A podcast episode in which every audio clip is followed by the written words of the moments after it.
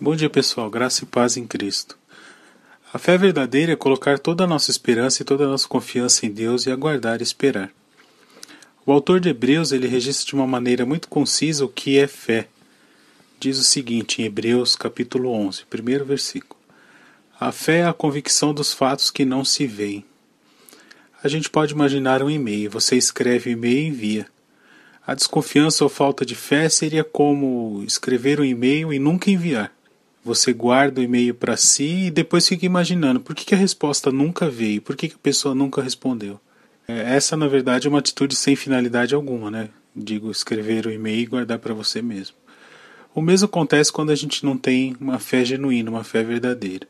Salmos, o capítulo 37, tem um versículo muito interessante. Diz o seguinte: Entrega teu caminho ao Senhor, confia nele, e o mais ele fará.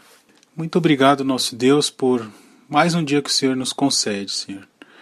Nos ajude a entregarmos as nossas vidas e todas as nossas dificuldades e problemas a Deus.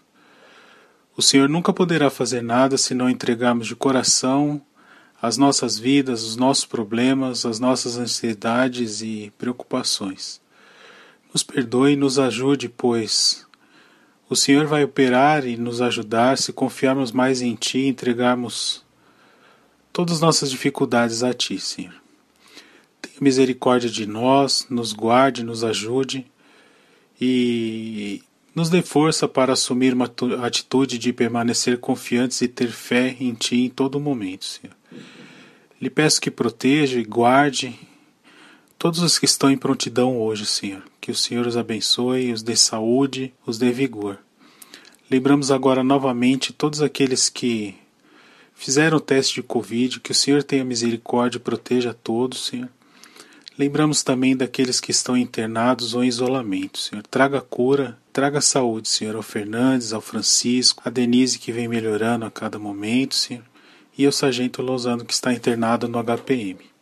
Também lhe peço por todos aqueles outros profissionais, Senhor, que estão expostos. Lembramos os profissionais de saúde, Senhor, e todos aqueles outros que continuam trabalhando nesse período de isolamento. Que o Senhor os proteja, os guarde e guarde todos os seus familiares também, Senhor. Também lembramos de todos aqueles que não estão em prontidão e as famílias de todos os profissionais, Senhor. Que o Senhor os proteja, os guarde.